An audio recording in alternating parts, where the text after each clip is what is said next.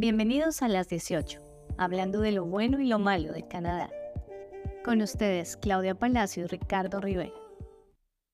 Bueno, y mientras Ricardo se conecta, pues empecemos a hablar un poquito del tema de hoy. Eh, un tema que yo creo que no nos gusta tratar, a ninguno nos gusta hablar de fraudes, ni de deportaciones, ni de nada que se le parezca, pues porque lo que se trata es de buscar un sueño en Canadá, no de que estos sueños se vean frustrados. Pero lo cierto del caso es que es una realidad, pasa todos los días de la vida y en este momento, digamos que hay una situación de la que podemos aprender todos, que ojalá no, le pase a ninguno de los que estamos hoy aquí reunidos. Eh, hablando un poquito de todo esto. Y se trata de esos 700 estudiantes de la India que están en proceso de deportación porque el gobierno descubrió que habían llegado a Canadá con cartas de aceptación falsas a los colleges a los que vinieron a estudiar. Y curioso porque todo esto parte de dónde vienen las cartas y cuánto tiempo llevan estos estudiantes aquí. Resulta que estamos hablando de que estos estudiantes llegaron a Canadá en el 2017 y 2018, llegaron a estudiar a colegios públicos, eh, fueron eh, atendidos por una agencia educativa en la India, todos ellos son de la India, y mm, el día que llegaron recibieron una llamada del agente educativo diciéndole, mira, por X o Y razón, no puedes eh, presentarte a estudiar, se llenaron los cupos, se pospuso, y, mm, y lo que ocurrió, don Ricardo, no te oigo. No me oyes. Ahora sí. Estaba teniendo problemas conectándome desde la otra cuenta.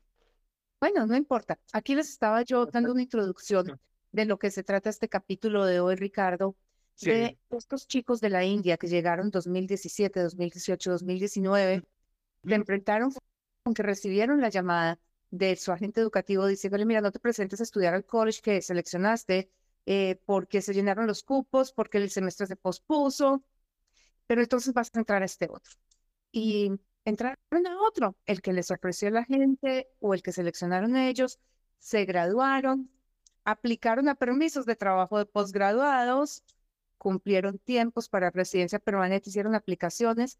¿Y qué recibimos? Una noticia de CBSA diciéndonos, venga, ríndanos cuentas, que entramos en proceso de remoción de Canadá. Ahora sí, ya con esta introducción, Ricardo, ¿Cómo estás? Muy bien, gracias. ¿Tú cómo vas? Bien. Aquí, preocupada porque no trabajado, me habías dejado sola. Pero bueno, ya solucionamos. Jamás, jamás. Sí, no me puedo conectar desde mi cuenta, pero está bien. No sé por qué, me tocó reiniciar el teléfono, pero en fin, estoy conectado desde la 18. Estamos perfecto, de todas maneras, y aquí les contamos de qué se trata todo esto. Correcto. Porque aunque el tema, el tema parezca alejado, Ricardo, aunque parezca extraño, eh, yo creo que lo tenemos más cerca de lo que creemos. Bastante. sí, no es que nosotros falsifiquemos las cartas de aceptación, pero los latinoamericanos, si pudiéramos llamarlo de alguna forma, yo diría que somos muy folclóricos en el manejo de algunas cosas que para Canadá son tremendamente grandes. O importantes, que nosotros pensamos que no lo son. Que no lo son. ¿Qué ocurrió con todos estos chicos? Digamos que ellos argumentan que no tenían ni idea de que sus cartas eran fraudulentas y justamente de pronto por eso y porque son un grupo tan grande, va a ocurrir lo que nadie esperaba y era que inmigración tuviera un poquito de compasión, que fue lo que nos dijo Pero, el ministro Fraser la semana pasada. Pero ese es otro tema que tenemos que tocar aquí, porque una cosa es cuando nos venimos en masa y otra cosa es cuando soy yo solo. No, y que, y que sobre todo ahí hay un punto que hay que manejar muy bien, que es cómo dieron la noticia, cómo la están presentando y la realidad de todo el asunto. Bueno, Ricardo, cuéntame tú, la realidad que tú has oído por tu lado y la comparamos con la realidad que yo he oído por el lado mío. A ver cómo va esto.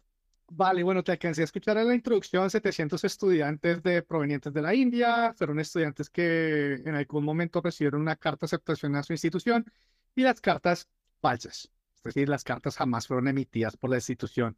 Este no es un fenómeno muy común en Latinoamérica. Las instituciones públicas se cuidan bastante en esto. Desde hace ya yo creo que unos tres, cuatro años atrás empezaron a implementar nuevos sistemas que permiten que una carta, es muy difícil que puedan llegar a falsificar una carta. En mis años de experiencia en esto, solo he visto una y ocurrió con, en Brasil, con un estudiante de Brasil. Pero bueno, al punto que lleva esto, importante siempre revisar las cartas, ¿no? Esa es la realidad que yo tengo hasta el momento de lo que sucedió, muy alineada con la tuya. Sí, y pues mira, yo lo que saco de todo esto, Ricardo, es que las consecuencias de esto son serias. Analicemos el, el proceso de estos chicos. Ellos se meten en este rollo, o sea, buscan cómo llegar a Canadá, lo hacen de buena fe, entrar a un college, a una universidad, que es lo que hacen 805 mil personas el año pasado. Llegan acá, se encuentran con esta realidad de que alguien les entregó un documento fraudulento. Correcto, sí. Justamente porque son un grupo tan grande, son 700 personas. Digamos que hay muchas, muchas, muchos grupos involucrados. Sí. O sea, se crearon grupos de soporte que han salido a la calle a protestar, a pedir que el gobierno tome cartas en el asunto y no sancione a este grupo de muchachos porque ellos no tienen la culpa. El gobierno de Punjab, o sea, habló con el gobierno canadiense, le pidió oficialmente en un comunicado que se tengan en cuenta razones de humanidad y compasión con estos muchachos que fueron defraudados por un tercero, o sea, ellos no iniciaron este proceso y de acuerdo con las declaraciones de la gran mayoría de ellos, ellos no sabían que estas cartas eran fraudulentas. Y viene también la Asociación de Estudiantes Internacionales en Canadá a respaldarlos y obviamente el público, porque esto es ganado. es un grupo muy grande y pensar que 700 personas se pusieron de acuerdo para meter la misma mentira, pues es como complicado, ¿verdad? O sea, tiene que haber sido que realmente las cosas pasaron como fueron. Y esa es la realidad que estamos viendo hoy. El ministro la semana pasada se pronuncia y dice, porque el comunicado oficial era se van, o sea, de aquí se van. Correcto. Y se emitieron deportación. de deportación. Y esto ha sido una pelea gigantesca y hay abogados metiendo eh, los, eh, ¿cómo se llama? Los, cuando se detiene la deportación, Ricardo. Ah, un stay of removal. Y Ya. después apelando a estas decisiones eh, de CBSA, que es el que hace las deportaciones y todo lo demás, correcto. para poder ver a ver qué se hace con estos chicos. Seguramente, en este caso, vamos a tener que el gobierno, con lo que dijo el ministro Fraser la semana pasada, va a evaluar caso por caso y va a decir, listo, Pedro, Tomás y Roberto no tenían nada que ver, pero de pronto Juan, Sebastián y Adolfo ahí sí tuvieron. Entonces estos se quedan, estos se van Sí. y empezaremos con, con procesos de los que sí se van a meter humanidad y compasión, seguramente que son procesos tremendamente largos, Correcto. discutiendo que ellos trataron de remediar la situación, que ya están asentados aquí, que algunos de ellos ya están casados, que tienen familias y todas las arandelas que queramos. Pero entonces, ¿en qué se convierte esto, Ricardo? ¿Y cuál es, qué es lo que estoy viendo yo acá? Yo creo que muchas veces me han oído a mí diciendo que uno en inmigración puede ganar casi cualquier cosa. La cuestión es en cuánto tiempo y con cuántos miles de dólares y a qué nivel de estrés. Correcto. Que si lo vemos así, estos chicos llegaron a hacer un programa que era dos años de estudio, un año de Pero trabajo, ahí, ahí es el punto que te iba a preguntar, hasta donde yo tengo entendido, ni siquiera, o sea, iban a empezar sus clases ahorita y fue cuando se dieron cuenta que las cartas estaban falsas porque llegaron las instituciones y les dijeron, esta carta no fue emitida por nosotros. No, Ricardo. El primer caso, el que disparó todo, fue una aplicación de residencia permanente bajo el Canadian Experience Class, graduado ya del programa eh, de otro college, porque llegó, le dijeron su, o sea, su, su cupo ya no está vigente, se va para el otro. Ya, ya, ya. Este chico, él solito consiguió otro college, un college público, estudió dos años, se graduó, cumplió con los requisitos para el Canadian Experience Class, mandó aplicación y fue esa aplicación de residencia la que hizo el trigger. que todo, disparó la ok. investigación. Va, perfecto. Sí, no estoy llevando mucho tiempo aquí. Esto lleva ya ratito. Sí. Y ese es uno de los puntos que yo quiero tocar aquí. El hecho de que no pasó inmediatamente, yo entré, no significa que no va a pasar, va- porque es que, Sí, es el punto del programa del episodio de hoy. sí, porque es que inmigración, primero, se demora en sus investigaciones porque las hace a profundidad, Claro. y segundo, guarda récords de todo. Entonces, estos chicos, digamos que mal que bien van a salir bien librados por lo que yo te decía, Ricardo, es poco probable que 700 personas se hayan puesto de acuerdo para la misma mentira y porque hay un grupo de soporte muy grande. O sea, hay gobierno de, de la India eh, respaldándolos, están las organizaciones defensoras de estudiantes, están abogados, está de todo. Pero ¿qué podemos aprender nosotros de todo esto? Y es, como te decía yo ahorita, nosotros somos muy folclóricos y nosotros tomamos las cosas muy a la ligera. Y es muy frecuente que en una consulta a mí me digan, bueno, mira, eh, yo trabajaba, por ejemplo, por hora labor, pero mis contratos eran de 11 meses y se vencían y después, un mes y medio o dos meses después, me lo reanudaban, pero no te preocupes que yo consigo la carta. O estamos, o estamos con el papá de los muchachos que se van a venir a estudiar y hacemos una evaluación y decimos, bueno, como no tienes experiencia laboral en país de origen, va a ser un poco más difícil llegar a los puntajes, tal vez si trabajas este año en tu país y ya vienes el año entrante cuando tengas un año de experiencia mejor. Y la pregunta viene incluso de los papás. Cuando dicen, bueno, ¿qué se necesita para probar esa experiencia? Las cartas de referencia laboral. No se preocupe que yo tengo un amigo y la consigo. Otro caso típico es, voy a aplicar el permiso de estudio, no tengo arraigo, entonces yo me consigo una carta que diga que me van a guardar un trabajo para cuando yo regrese. Correcto. Y no está muy lejos de lo que pasó con los chicos de la India, que sencillamente es un documento que no es real. Es lo mismo, viene siendo lo mismo, es un documento que no es, eh, que no es, que no es real, exacto. Y lo que pasa, Ricardo, es que como te digo, inmigración tiene memoria de elefante, larguísima. Entonces, nada más que me aprobaron el permiso de estudio y no se dieron cuenta. Aplicaron para el WP y no se dieron cuenta. Pero aquí, por ejemplo, yo tengo una pregunta. A, a ver si has oído algo del tema. Es decir, yo entiendo que a esos estudiantes los, les permitieron quedarse, eh, pero en- al momento no ha pasado nada más. Esos estudiantes tienen que llegar a un punto donde tienen que aplicar tal vez a un PGWP que de pronto se los otorguen, pero en el momento de aplicar una residencia permanente, a la final los estudiantes cometieron fraude y de acuerdo a las normas es responsabilidad del aplicante en todo momento. Sí, puede que tu aplicación vaya firmada por un tercero y todo esto, pero a la final es responsabilidad. Ahí no había aplicación firmada por un tercero porque ellos trabajaron con un consultor no regulado. Ah, Entonces la, firma, la, la aplicación de ellos venía firmada por ellos mismos, es decir, la persona sigue siendo 100% responsable. En el momento, ahora mi pregunta es, en el momento que el gobierno sea laxo en un caso de estos y le permita a un estudiante de estos aplicar una posible residencia permanente con un documento falso, que es misrepresentation, esto no abriría un- una caja de Pandora para que todos estos casos que han venido a través de los años donde se han subido a Corte Federal y dicen, pero es que yo no tenía ni idea que el documento era falso, los vuelvan a abrir. Ahí es donde yo creo, Ricardo, que tenemos, o sea, donde estos chicos pueden ganar, porque es una cosa más, porque son 700 personas peleando por exactamente lo mismo. Sí, y donde el documento viene de una sola, o sea, el documento fraudulento fue generado por una sola compañía. ¿me correcto, una sola agencia. Pero cuando estamos trabajando nosotros como individuos, yo, Claudia Palacio, puedo hacer una aplicación de estudio y, y, re- y decido pedirle a un amigo que me dé una carta de que me iba a dar un trabajo cuando yo regresara. Ya no tengo cómo decir que es que a mí la compañía me mintió dándome esa carta. ¿Me entiendes? Correcto. Es distinto cuando tenemos este grupo de estudiantes que fueron defraudados por un tercero. Sí, Que lo que ellos están diciendo es nosotros no sabíamos. Una cosa que tienen de ventaja estos chicos es que ellos llegaron cuando se encontraron aquí con que no tenían colleges, porque sencillamente no había sillas para ellos. Ellos lo que hicieron fue buscar ellos mismos o a través de, de otra compañía un programa de estudio y estudiar. claro. Es- Esa es la gran ventaja que tienen ellos, aunque no tienes toda la razón. De uno sí son de aplicante, eso es lo que dice la ley, la responsabilidad es del aplicante. Claro. De verificar que todos sus documentos estén al día, en orden y que sean legítimos. Entonces, eso es justamente los que, lo que los tiene al borde de la deportación. Pero como te digo, es un grupo tan grande y defraudado por una sola persona Sí. que tienen el respaldo del gobierno del Punjab, tienen el respaldo de la Asociación de Estudiantes Internacionales aquí en Canadá y obviamente tienen los abogados peleando. Pero mira lo que estamos hablando. Este primer muchacho llegó en el 2017. Lleva en investigación desde hace rato. Es que ya lleva seis años aquí, Ricardo.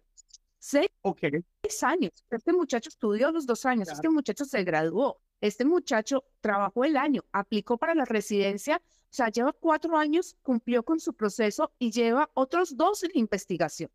Con la guillotina al cuello diciéndole usted se va a ir. Él fue el que destapó la olla. Y cuando se destapó la olla, fue que empezaron los grupos a armarse a apoyarlos, porque es que 700 son mucha gente. Pero ¿cómo puedo yo, Claudia Palacio, pedirle soporte a cualquier organización o al gobierno de mi país, a Colombia, para decirle, no, mira, lo que pasa es que cuando yo fui a pedir un permiso de estudio, yo no tenía arraigo, entonces la compañía X Sí. me dio una carta, pero a mí me mintieron. porque a mí me dijeron que me iban a guardar el trabajo y no me lo guardaron. Cuando inmigración cogió el teléfono para verificar, le dijeron que no. ¿Tú crees que haya un gobierno de mi país que me vaya a apoyar? Sí, eso no va a pasar. ¿Qué hace Claudia? Empezar a pagar abogados para pelear en todas partes, que es lo mismo que les está pasando a estos chicos, aún con el respaldo que tienen. Este proceso de ellos se va a convertir en un proceso, este, este chico, el primero que lleva seis años aquí, se va a convertir en un proceso de ocho o diez años.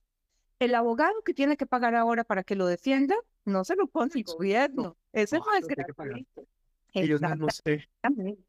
Es un proceso que hubiera podido ser un proceso de tres años. Se va a convertir en un proceso de ocho o diez años, justamente porque hubo fraude involucrado. Y esto es lo que puede pasar, Ricardo. Cuando nosotros usamos ese tipo de favores, quieres llamarlo así para que no suene muy agresivo, cuando yo le pido a mi amigo que me escriba la carta, porque no es solamente una carta, clase. Exacto.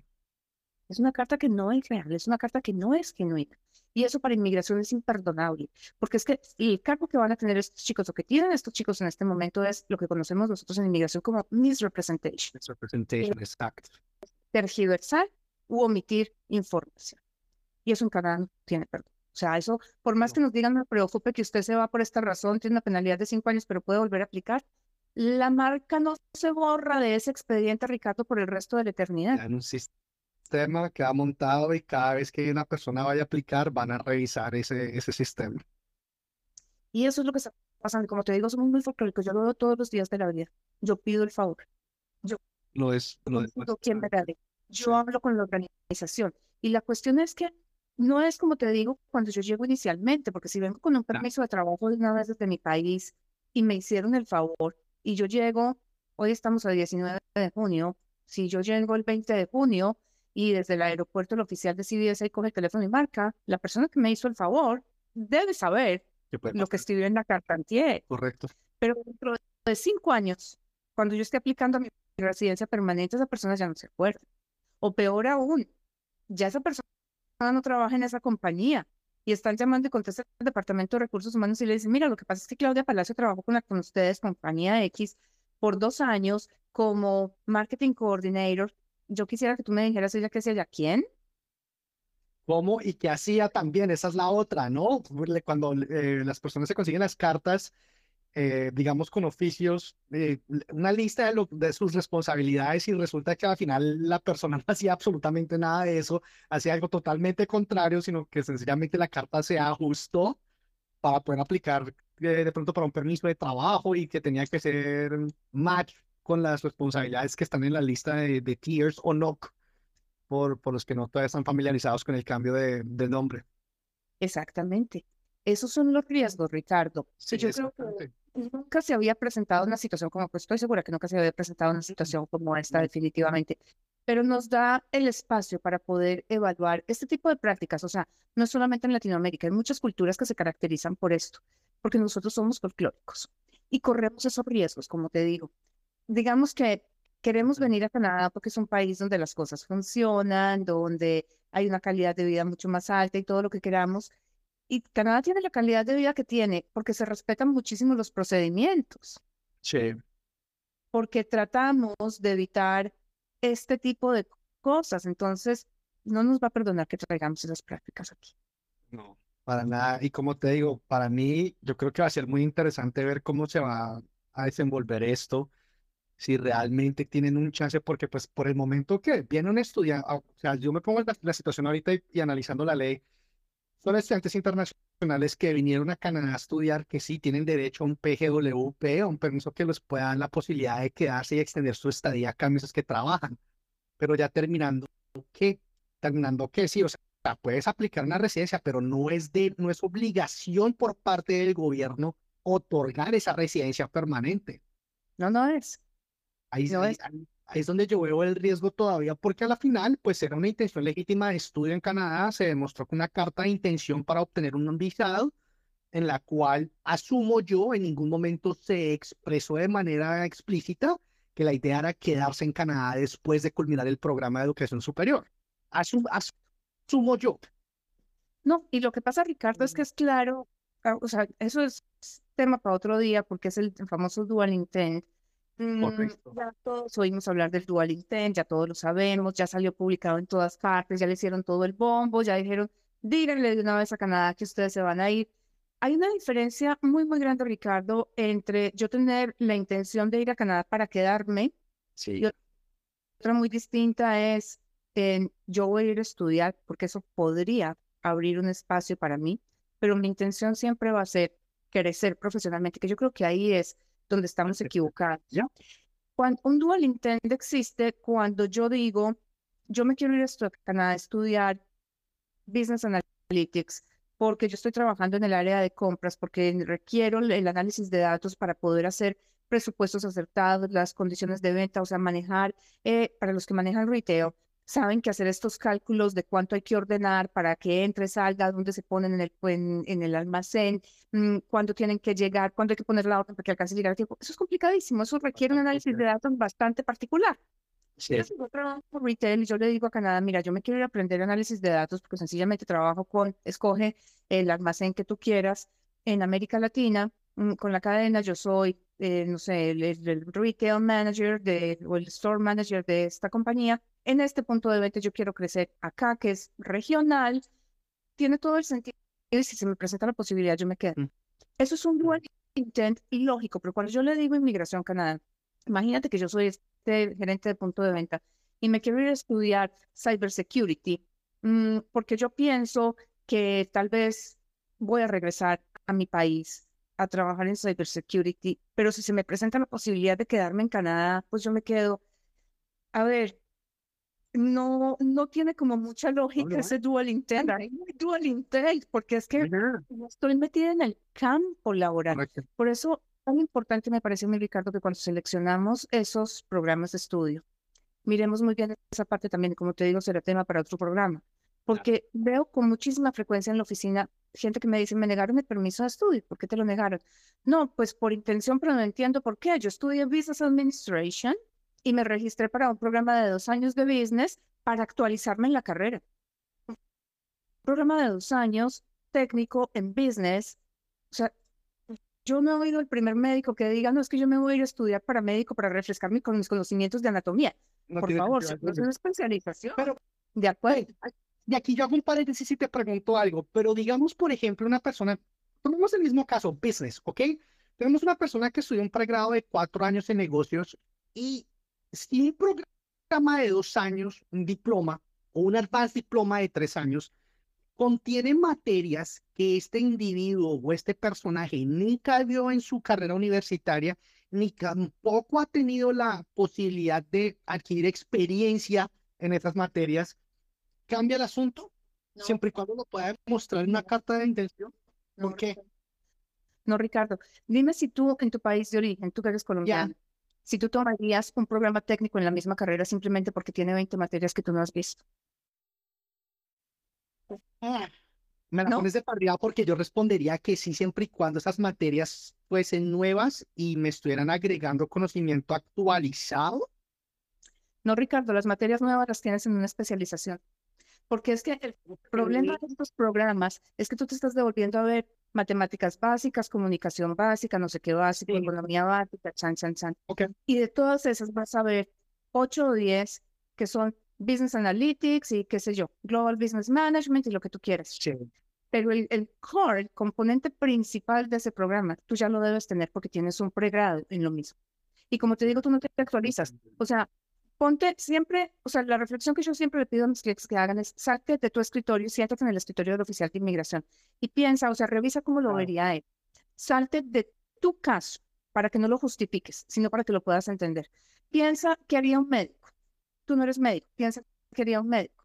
Un médico no se va a venir a estudiar enfermería, ni otra vez medicina Claro. para poder refrescar sus conocimientos. El médico te va a decir, yo he estado sentado en el escritorio toda la vida porque no, no ejercí nunca sobre pacientes, entonces me voy a Sí. estudiar, em, ¿cómo se llama? Health Management, porque no voy a practicar en pacientes. Y eso ya es una gerencia. O te va a decir, ¿sabes qué? Yo me voy a ir a hacer una especialización en epidemiología, que es eh, estadísticas. O te va a decir, ¿sabes qué? Yo me voy a ir a hacer un fellowship en cardiología porque me voy a especializar. Pero nunca te va a decir, lo que pasa es que yo llevo 10 años como médico general, entonces voy a Canadá a estudiar medicina para poder ser cardiólogo. No. No tiene sentido. No tiene sentido. Pero aquí nos estamos saliendo del tema. Volvamos a lo que es el fraude y volvamos a las consecuencias que esto tiene y qué está pasando ahora con todo esto. Como te decía ahora, Ricardo, a mí lo que más me preocupa es que inmigración no se le olvida nada. Tiene unas bases de datos increíbles, supremamente bien manejadas, donde no se pierde nada. Además, todo está allí. Y donde ellos pueden llegar en cualquier momento a devolverse, a mirar qué pasó anteriormente, qué fue lo que pasó con estos chicos. Y por eso quería, eh, o sea, es que suena muy grosero decir que cometemos fraude muy fácil. Lo que pasa es que nosotros vivimos en ese ambiente ya hoy en día, ni siquiera lo, o sea, asumimos que eso es fraude. No, venga, Sencillamente me arriesgo yo, me arriesgo yo yo pongo el comentario. Nosotros en Latinoamérica estamos acostumbrados a ajustar las cosas como se nos dé la gana, porque en nuestros países funciona, porque es la manera como las cosas, nos malacostumbramos a que las cosas funcionen a base de mentiras, básicamente. Entonces, cuando nos enfrentamos a un proceso en un país como Canadá y venimos con la idea de que ese tipo de comportamiento nos van a funcionar acá, la respuesta es no, no va a funcionar. Es así de simple. Las cosas son a otro precio y son totalmente diferentes. Ya. Ahora, Ricardo, te voy a, voy a retomar un punto que tú tocaste Dale. ahora Va. y es el del representante legal. Sí. Tú lo, lo dijiste muy bien, the onus is on the applicant. O sea, la responsabilidad es del aplicante de confirmar que toda su información, eh, o sea, es, es verídica. Ya. Si estas personas hubieran venido haciendo sus, sus aplicaciones a través de un representante legal, ese representante legal hubiera tenido que firmar. Hubiera sido el representante legal que hubiera terminado en problemas, no los estudiantes. Y le hubiera costado esta vida y la otra representante bien. legal. Esta, esta bien y la otra, claro. Porque es que si bien es cierto que, digamos, yo como consultora de inmigración no tengo cómo localizar a Moja College para que me diga si esa carta es legal o no. Yo sí me tengo que dar cuenta como consultora de inmigración cuando 5, 6, 7, 10 de mis clientes me llaman y me dicen, Claudia, llegué a Canadá y los cupos están cerrados, ¿ahora qué hago? Claro. o ocho meses después, cuando me llaman y me dicen tengo que extender porque me tocó aplazar un semestre porque no había. Entonces, a mi responsabilidad como representante legal es coger un teléfono y llamar y decir, bueno, aquí qué está pasando, Correcto. ¿cierto? Empezar a investigar con el ámbito educativo, con quien sea. Pero ahí el representante legal tiene una responsabilidad. Entonces, de ahí la importancia de que trabajen con personas que están reguladas o que asumen las consecuencias cuando alguien les dice, yo les hago la visa, yo le explico cómo hacerlo, pero la manda usted solo. Porque ese es el problema. Ese es el problema más grande. Si la carta falsa viene del consultor o viene del abogado, el consultor o el abogado pierden la, la licencia. Y se han visto casos que la pierden, pero todavía siguen trabajando, obviamente no con licencia aprobada, pero igual siguen trabajando. Por fuera. lo peor. Por fuera. Pero, pero Ricardo tiene una forma de procesamiento distinto el caso Mm. definitivamente. O sea, no se verían los chicos de la India metidos en el problema en el que están ahora, porque lo que se hace es investigar al consultor o el abogado. De hecho, la última investigación o la última persona que perdió la licencia fue un abogado, el anterior fue un consultor. O sea, ahí nos vamos turnando eh, entre las dos profesiones para ver quién y cómo, Sí. quién y cómo la embarra más grande. Em, pero, pero lo cierto del caso es que las personas que recibieron, o sea, obviamente, eh, si ellos se dieron cuenta de este fraude, van a llevar unas consecuencias porque lo permitieron. Claro. Pero el abogado o el consultor también es sancionado y paramos esta, o sea, e- este tipo de práctica, Claro. que eso es importante. Porque ocurrió hace, yo no sé, ocho años tal vez, con eh, personas que estaban aplicando para la extensión de sus tarjetas de residencia y que no habían vivido en Canadá el número de, de días que se necesitaba Sí. que la compañía, sí, una compañía en British Columbia les entregó las Una compañía y todo lo Sí. demás. Y estas personas tuvieron también serios problemas con sus residencias, varios las perdieron, otros lograron salvarlas porque tenían los días y todo lo que ustedes quieran, pero otra vez con miles de complicaciones. Pero es eso, o sea, se detectó cuál era, eh, digamos, la organización que estaba cometiendo este fraude y en cierta medida vamos limpiando un poquito el mercado también, Sí, porque es cierto. hay mucha gente que es realmente víctima. Muchos de estos chicos de la India yo pienso que verdaderamente son víctimas. ¿Cuántos hayan sido conscientes de que esto era un juego para poder entrar a Canadá? No lo sé, No lo pero yo. Pero yo sí pensaría que de 700 y todos tienen más o menos una misma historia, las posibilidades de que haya muchos que no tuvieron nada que ver en el asunto. Exacto. Ok, perfecto. Y ahí también otro punto a agregar eh, importante, lo mencionaste, trabajar con personas que sepan acerca del asunto, que sean calificadas, pero uno como estudiante, o sea, uno como aplicante a un college canadiense, eh, o sea, llámese público o privado, porque sé que para estos dos sí funciona, las personas pueden tomarse el tiempo y mandar un correo electrónico a la institución y preguntar, eh, eh, apliqué, estoy aplicando a través de tal agencia o estoy aplicando de manera directa, recibí esta carta de aceptación, esta carta es original, esta carta es de ustedes. ¿Por qué ha pasado? Yo lo he visto mucho, o sea, no tanto para Latinoamérica, pero sí en otros mercados sí lo he visto donde los estudiantes se toman el tiempo, eh, escriben y efectivamente es una carta falsa. Y se ven idénticas, idénticas. La única forma para poder confirmar esto es con el número de estudiante. Entonces, cuando ya le pones el número de estudiante del sistema y te das cuenta que ese número no existe, pues es una carta falsa. Pero es que, como lo decías, si un consultor recibe una carta de estas, no hay forma humana para que este consultor o esta consultora se den cuenta que esa carta, que esa carta es falsa. Pero cuando esto te pasa con 10 clientes, Ricardo, no, sí, ya. O sea, si a mí me llegan a decir tres estudiantes que llegaron a Canadá y que el día que llegaron les avisó la agencia que no tenían cupos porque estaban llenos, yo como el teléfono llamo a la gente. Claro. Y me toca decirle a mi cliente, tenemos que reportar esto, o sea, ya es decisión del cliente porque yo no los puedo reportar. O sea, todo lo que los clientes hablen conmigo es absolutamente confidencial, pero hay que decirle al cliente que el que termina pagando los platos rotos eres tú. Entonces es hora de reportar lo que pasó. Y bueno, y poniéndonos en la situación de estos estudiantes, si de pronto alguna persona que, pues, madre Dios, no quiera el día les pueda llegar a suceder una situación igual, esperarse hasta el último minuto también fue un error grandísimo, o sea, esperarse hasta ahorita, porque, a ver, te pregunto, un estudiante que está trabajando, o sea, uno de estos personas, estos 700 estudiantes, ¿ahorita puede trabajar o no puede trabajar? Ellos tienen ahora sus permisos de trabajo. Ok, bueno, pues por ese lado como que es como una medio salvación, eso es que todo el problema se... Lo que pasa es que es un limbo, Ricardo, es un limbo. Claro. Es un limbo. Lo que está ofreciendo el gobierno en este momento es darles TRPs, que es un Temporary Resident Permit. No es un Temporary Resident, es completamente distinto para los que nos están viendo. Pero es un documento que se le da, es un estatus que se le confiere a personas que son inadmisibles a Canadá por razones médicas o de criminalidad, para que tengan una idea de qué tan complicada es la situación. O sea, es lo que se les va a ofrecer a ellos, un TRP, mm, con condiciones, veremos de cuánto. Em, pero vuelve y juega, ¿cuántos miles de dólares le está costando esto a cada uno de ellos?